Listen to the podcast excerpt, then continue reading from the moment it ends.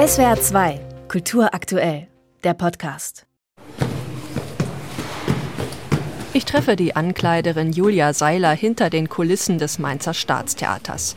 Auf der Seitenbühne hat sie auf einem Stuhl schon das Kostüm für die Hauptfigur Frederick bereitgelegt. Er hat hier sein Piratenkostüm, er hat einen schwarzen Piratenhut, einen geringelten Pullover mit Totenkopf drauf, ein weißes Hemd mit Manschetten dran, einen schwarzen Kragen und eine schwarze Pumphose quasi, eine Piratenhose und Piratenstiefel.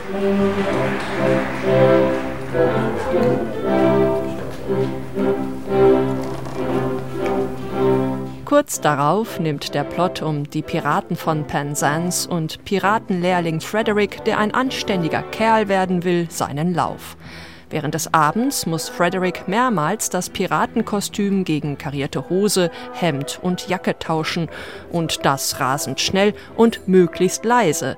Hier sind die helfenden Hände von Julia Seiler und ihren Kolleginnen gefragt. Umzug geschafft.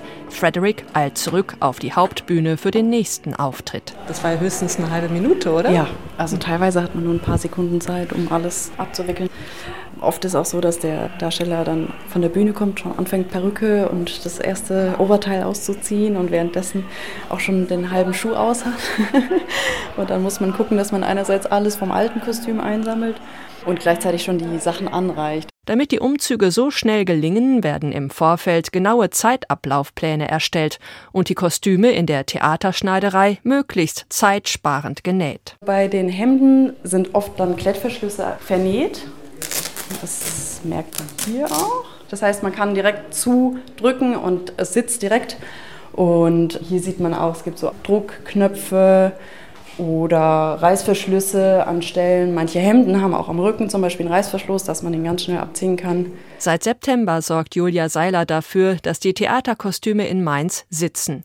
Eigentlich hat Seiler ja Innenarchitektur und Produktdesign studiert, doch dann kam Corona. Ich habe während Corona vor allem das Nähen für mich entdeckt und kam so eben auch zu den Materialitäten, zu den Stoffen und die Begeisterung für Kostüme, Stoffe, Nähen, alles, was dahinter steckt. Und so kam ich dann da dazu, ja. Julia Seiler wurde schließlich Ankleiderin im Staatstheater Mainz. Und hier sorgt sie dann je nach Stück auch mal dafür, dass auf der Bühne Blut fließt. Wir bekommen das Kunstblut von der Maske, aber wir übergeben das quasi dann an die DarstellerInnen. Also zum Beispiel an so einen Bauchgürtel. Also wir füllen das dann da rein und platzieren es quasi während den Umzügen teilweise auch damit es nicht vorher platzt oder irgendwas schief geht.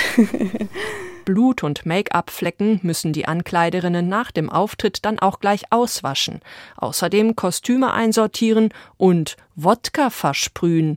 Ernsthaft? Das desinfiziert die Kleidungsstücke, die man nicht waschen kann. Also zum Beispiel wie Sakkos oder aufwendige Kleider, die man einfach nicht in die Wäsche geben kann, damit sie trotzdem frisch sind, am Ende wieder desinfiziert und wieder neu benutzt werden können, ohne quasi zu waschen.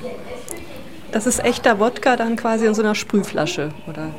Genau, wir füllen die um in alte Deo-Flaschen quasi, damit man sie sprühen kann und dann ist das das, was hilft, ja. SWR 2 Kultur aktuell. Überall, wo es Podcasts gibt.